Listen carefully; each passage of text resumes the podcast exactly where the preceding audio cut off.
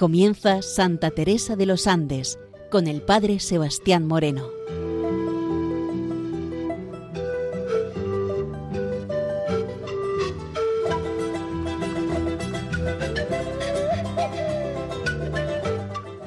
Muy buenos días nos dé Dios. Aquí comienza en Radio María Santa Teresa de los Andes, la joven que ingresó en el Carmelo, queriendo descubrir en ella su vida, su espiritualidad y su mensaje joven al mundo de hoy. Este día, 25 de diciembre, la Iglesia celebra el día de la Navidad y es bueno que a estas horas tempranas nosotros también nos felicitemos este día tan importante dentro de la vida no solamente del cristiano, no solamente dentro de la vida de la Iglesia, sino también en la vida de toda la humanidad. Queridos hermanos, Dios ha nacido lo divino se ha hecho humano. Dios ha tomado carne por medio de la Virgen María. María ha dado a luz al Salvador del mundo y por ello nosotros nos alegramos. Tenemos que saber caminar, tenemos que saber seguir, tenemos que saber vivir lo que este niño nos ha ofrecido. De la misma manera que en él se ha producido una kenosis, de la misma manera que el que vivía en todo lo alto ha bajado a la tierra a nacer, así también toda nuestra vida tiene que ser un abajamiento. Tenemos que saber abajar de nuestro egoísmo, tenemos que saber abajar de todos nuestros pecados, de todo aquello que nos aparta de Dios, para poder también un día subir hasta el cielo de la mano de quien es siempre nuestra luz y nuestra guía. Por ello, feliz Navidad a todos los radioyentes, a todos los que de una manera o de otra vais a escuchar este programa del día de hoy. Vamos a continuar donde nos quedábamos la semana anterior y veíamos cómo estábamos leyendo aquella carta que Juanita le va a escribir a su hermana Rebeca comunicándole el secreto de su vocación, el secreto de ser religiosa carmelita. Por ello, seguimos ahora escuchando esta carta para luego posteriormente poder introducirnos dentro de un comentario tranquilo y pausado a esta carta que creo nos puede hacer bastante bien dentro de nuestra vida en tanto y en cuanto la podamos entender como vocación vocación a lo que Dios nos puede llamar dentro de nuestras propias existencias. Dice la carta, diremos a Jesús en la comunión que edifique en nuestras almas una casita, que nosotras pondremos el material que ha de ser nuestros actos de vencimiento y el olvido de nosotras mismas, haciendo desaparecer el yo, que es el Dios que adoramos interiormente esto cuesta y nos arrancará gritos de dolor. Pero Jesús pide ese trono y hay que dárselo. La caridad ha de ser el arma para combatir a ese Dios. Ocupémonos del prójimo, de servirle, aunque nos cause repugnancia hacerlo. De esta manera conseguiremos que el trono de nuestro corazón sea ocupado por su dueño, por Dios nuestro Creador. Venzámonos, obedezcamos en todo, Seamos humildes, somos tan miserables, seamos pacientes y puras como los ángeles, y tendremos la felicidad de ver que Jesús, que es un buen arquitecto, edifique una segunda casa de Betania, donde tú te ocuparás de servirlo en la persona de tus prójimos, como lo hacía Marta, y yo, como Magdalena, permaneceré contemplándolo y oyendo su palabra de vida. Es imposible que mientras estemos en el colegio, Él exija de nosotras esa total unión que no consiste sino en ocuparnos de Él, pero podemos cada hora ofrecerle un ramillete de amor. Amemos al divino niño que sufre tanto sin encontrar consuelo en las criaturas. Que Él encuentre en nuestras almas un refugio, un asilo donde guarecerse en medio del odio de sus enemigos y un jardín de delicias que le haga olvidar el olvido de sus amigos. Termino.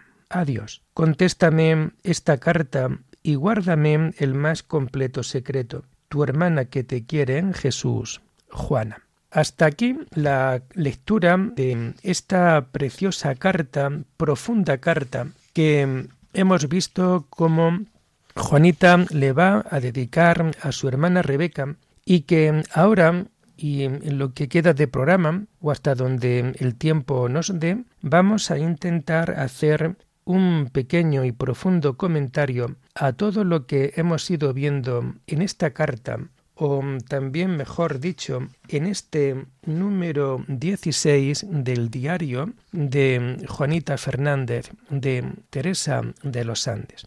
Y a la hora de iniciar el comentario, vamos a iniciarnos, vamos a meternos, como cuando ella le escribe la carta a su hermana, pues va a ser cuando ella cumple los 14 años de edad. Y ella empieza de alguna manera desde ese contexto de poder entender las cosas. Ella ya es mayor, es más seria y también es más formal, ya que nos vamos dando cuenta cómo con los años tenemos que sacar también lo mejor de nosotros mismos y sacamos nuestra personalidad. Y por ello ya está en condiciones de poder entender la vida como vocación. Y de nuevo aquí nos encontramos con esta gran realidad. ¿Cómo entendemos nosotros nuestra vida? Y la felicidad, estoy convencido, que la vamos a encontrar en tanto y en cuanto nosotros encontremos la vocación, hallemos la vocación a la que Dios nos llama, porque nuestro corazón andará inquieto hasta que no se realice dentro de la vocación que Dios nos está ofreciendo.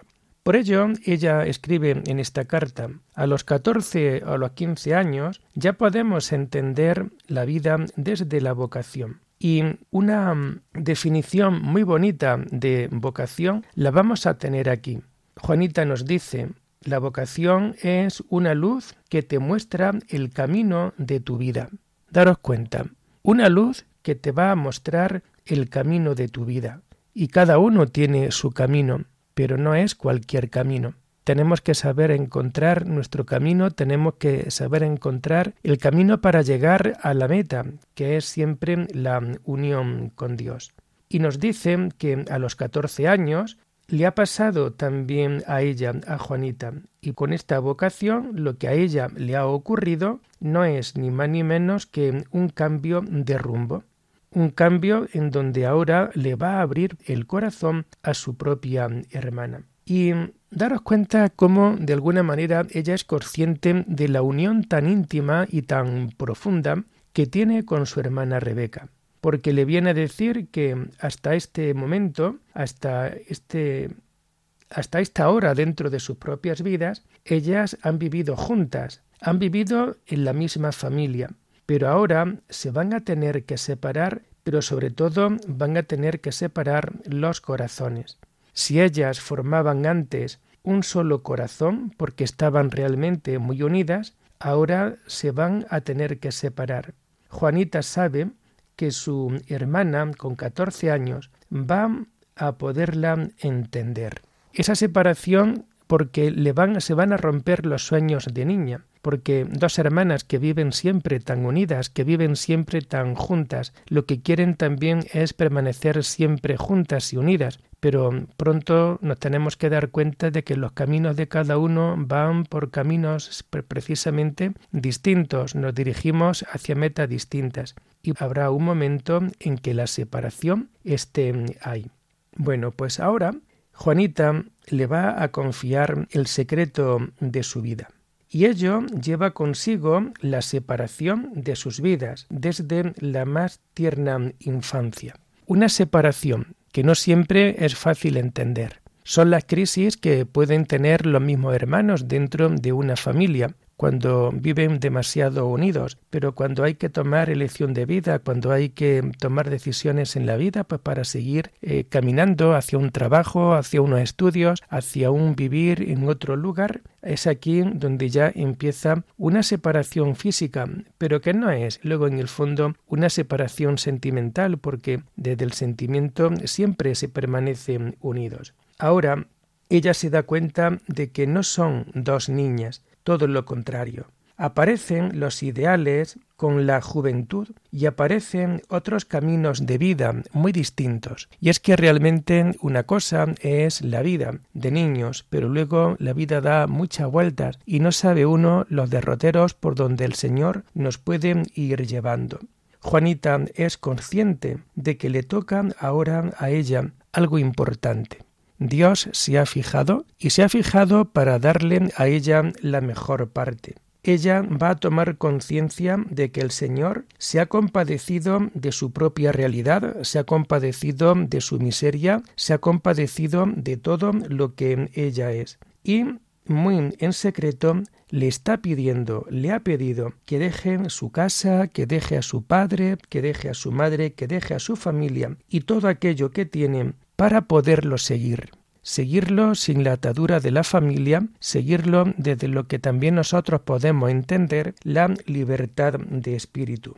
Y porque Juanita ha escuchado su voz, ella es feliz. Y esta es la clave también para poder encontrar la felicidad dentro de nuestras propias vidas. Si nosotros escuchamos la voz de Dios, si nosotros vivimos nuestra vida como vocación, si nosotros intentamos cumplir en nuestras vidas la voluntad de Dios siempre, es entonces cuando estaremos poniendo en marcha el camino de la felicidad. Pero cuando nos mueven otro tipo de intereses o cuando no escuchamos o no buscamos la voluntad de Dios dentro de nuestra vida, entonces viene la desilusión, entonces vienen una serie de problemas que como telón de fondo será una vida mediocre, una vida quizás también dentro del vicio, porque nos vamos a ir dando cuenta de que no encontramos el lugar, no encontramos el sentido profundo de nuestra vida. Entonces, ella es consciente de que ha caído en las redes amorosas del divino pescador. Ha sentido la llamada, ha sentido la vocación, ha visto cómo ella también ha caído bajo estas redes del divino pescador y está dispuesta a dejarlo todo por él. Y como hermana le quiere hacer comprender su felicidad, que es por tanto su vocación. Ella su felicidad no la puede ocultar y por tanto le va a explicar, le va a decir claramente que quiere ser carmelita, se siente feliz y su alegría la quiere hacer partícipe también con su propia hermana, que ya a esta edad puede ir comprendiendo lo que ella le quiere ir transmitiendo. Y también Juanita nos viene también a decir de que tiene conciencia de que es su prometida y tiene conciencia de su desposorios con el Señor en el Carmen. La vocación tuvo que ser tan fuerte dentro de la vida de Juanita que se va a dar cuenta de esta profunda y de esta gran realidad. Ella se siente su prometida, tiene conciencia de su desposorios, tiene conciencia de que el Señor la quiere carmelita y directamente le dice que será carmelita.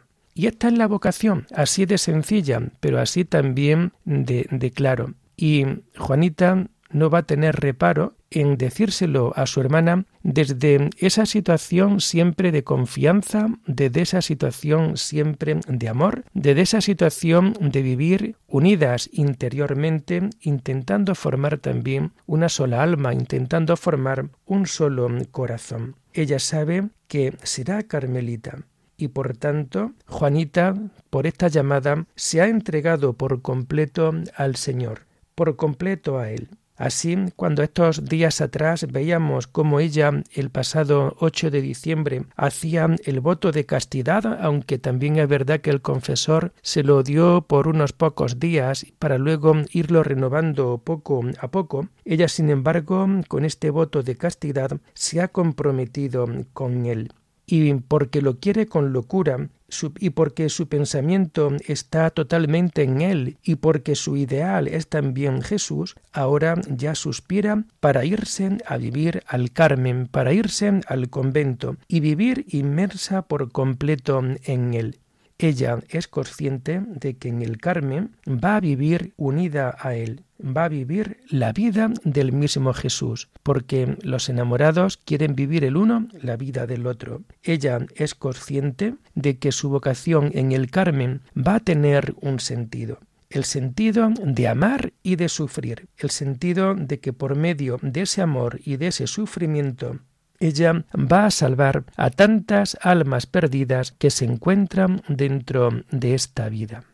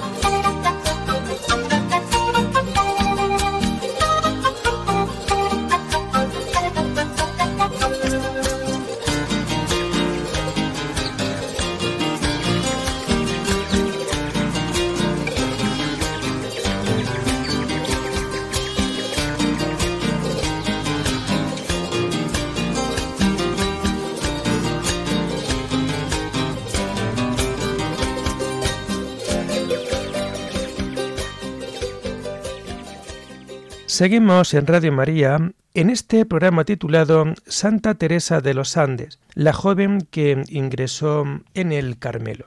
Seguimos en este comentario a la carta que Juanita va a escribir a su hermana Rebeca, mostrándole su vocación dentro del diario. Y en este comentario también vamos a decir lo siguiente. Esto es lo que Jesús quiere de ella, ir al Carmelo para sufrir y para amar, para así poder salvar almas.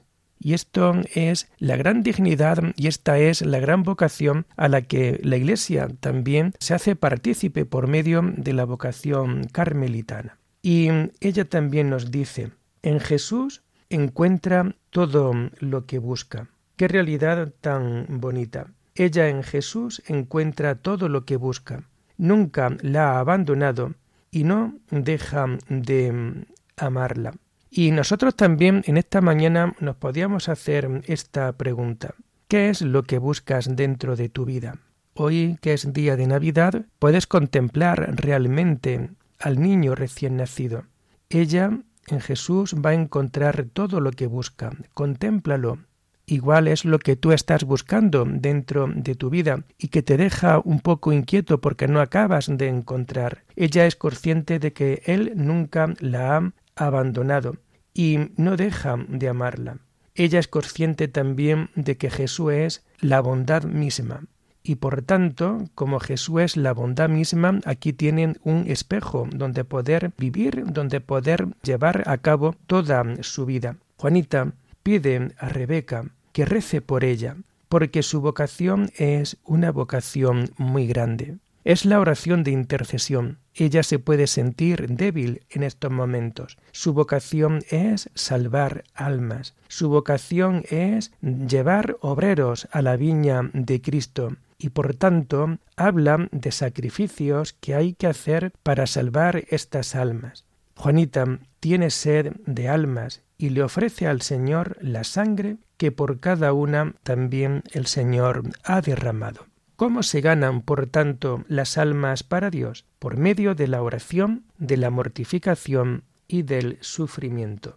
Si ella quiere ganar almas para Dios, lo hará en la vida carmelitana, en donde la oración es la vida más importante, la ocupación más importante, y unida a la oración, la mortificación y el sufrimiento, ofrecido siempre a Jesús, y así ganar almas siempre para Dios. También Juanita es consciente dentro de esta carta cómo el Señor siempre viene con la cruz. Y sobre la cruz hay una palabra, es la palabra amor. Para Juanita, la sangre derramada de, Jesús con la cruz a cuestas cuando está clavado, esa sangre de Jesús vale más que todas las joyas y que todos los diamantes de toda la tierra. Y fijaros cómo ella también es consciente de la realidad humana de lo que es el matrimonio. ella viene a decirnos dentro de esta carta cómo el amor matrimonial busca siempre tener una sola alma y un solo ideal,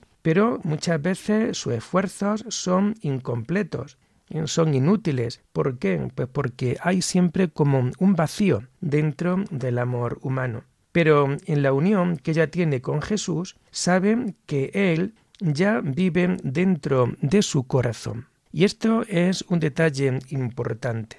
Jesús vive dentro de su corazón. Ella trata de diluirse dentro de él. Ella se siente como una gota de agua que se tiene que perder dentro del océano. Pero hay un abismo que la gota no puede pasar, pero que el océano se desborda para que la gota de agua permanezca en el más completo abandono de sí misma, que viva en un susurro continuo llamando al océano divino. Juanita se siente como un pájaro sin alas. Ella se siente realmente débil y pequeña, pero también ella es consciente de que las alas para anidar junto al Señor es o son las alas del amor. Ella le ama y quiere morir por él. Incluso quiere llegar hasta el martirio, que es la expresión más fuerte del amor dentro de nuestra vida, para demostrarle siempre ese amor. Por tanto, como se siente pequeña, como se siente débil, como se siente como ese pajarillo pequeño sin alas, sabe que las alas que le van a llevar hasta él será siempre el ala del amor. Confiamos siempre, no dudemos nunca del amor de Dios dentro de nuestra vida. Ella es consciente de que con todo esto su hermana estará rota, mientras va leyendo poco a poco esta carta. Ella sabe que decirle a Dios y encerrarse en el Carmen para ella será muy duro, pero sabe que es una separación física, pero no es una separación del alma. Y por tanto, si su hermana busca a Jesús, en esa búsqueda de Jesús se va a encontrar con Él y así podrán estar los tres juntos siempre desde esa dulce y profunda intimidad. Ella, Juanita, al igual que Sor Isabel de la Trinidad, quieren hacer de su alma como una casita y en ella poder vivir con Jesús dentro de su interior.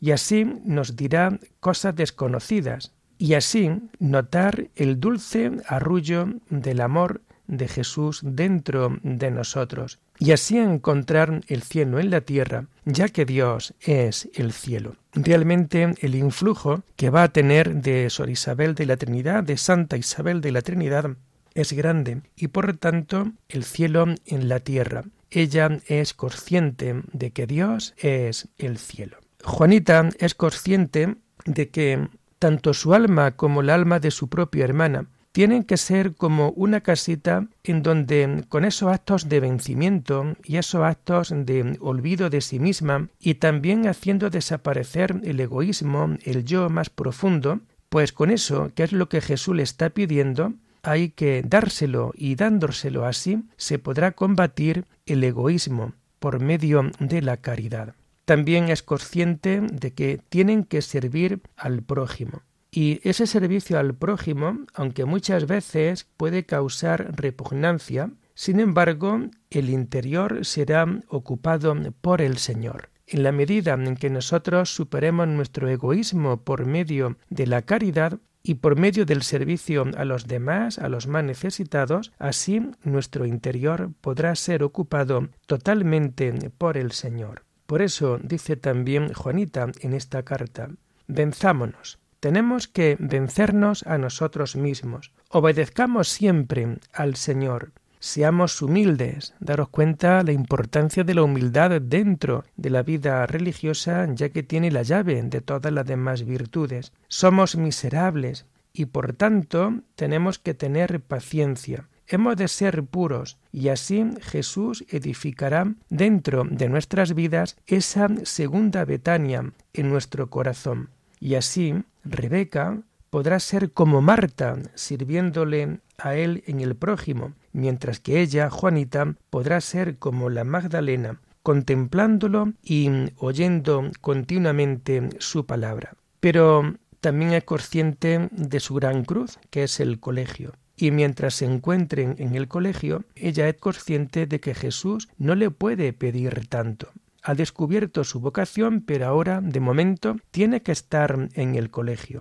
Pero ella, a pesar de estar en el colegio y tener clara su vocación, lo que sí va a poder ofrecerle es siempre los ramilletes de su propio amor. Y va terminando esta carta y dentro de este final vamos a destacar también lo siguiente. Jesús sufre cuando no encuentra consuelo en las criaturas. Y qué importante, ¿no? Poder nosotros ser consuelo para Jesús, qué importante ser nuestros corazones una Betania literal, en donde Jesús pueda encontrar amor, cariño, reposo. Bueno, pues hoy también Juanita Teresa de los Andes nos viene a decir Jesús sufre cuando no encuentra consuelo en las criaturas. Jesús debe encontrar en estas dos hermanas un refugio, debe encontrar un asilo donde guarecerse del odio de sus enemigos, un jardín siempre de delicias para que olvide el olvido de sus grandes amigos. Pues queridos hermanos, día de Navidad, día en donde Jesús nace, día en donde también nosotros, al igual que en este comentario que hemos hecho a esta carta, nos podíamos poner como propósito de estas Navidades, pero también como propósito de ese nuevo año que vamos a comenzar dentro de unos días, la realidad de ser también nosotros totalmente de Jesús, la realidad de poder Jesús encontrar dentro de nuestras vidas lo que nosotros realmente podemos hacer, que Él encuentre su casa, su Betania, su lugar de descanso, su lugar de consuelo. Y así terminamos por hoy Santa Teresa de los Andes, la joven que ingresó en el Carmelo.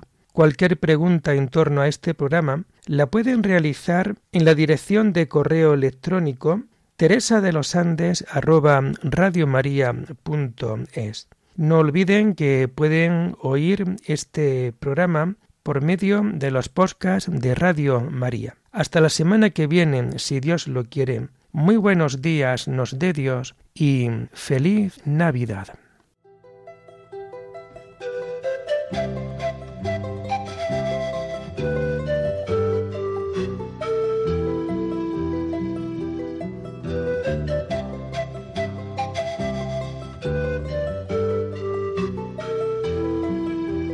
Les hemos ofrecido en Radio María el programa Santa Teresa de los Andes con el Padre Sebastián Moreno.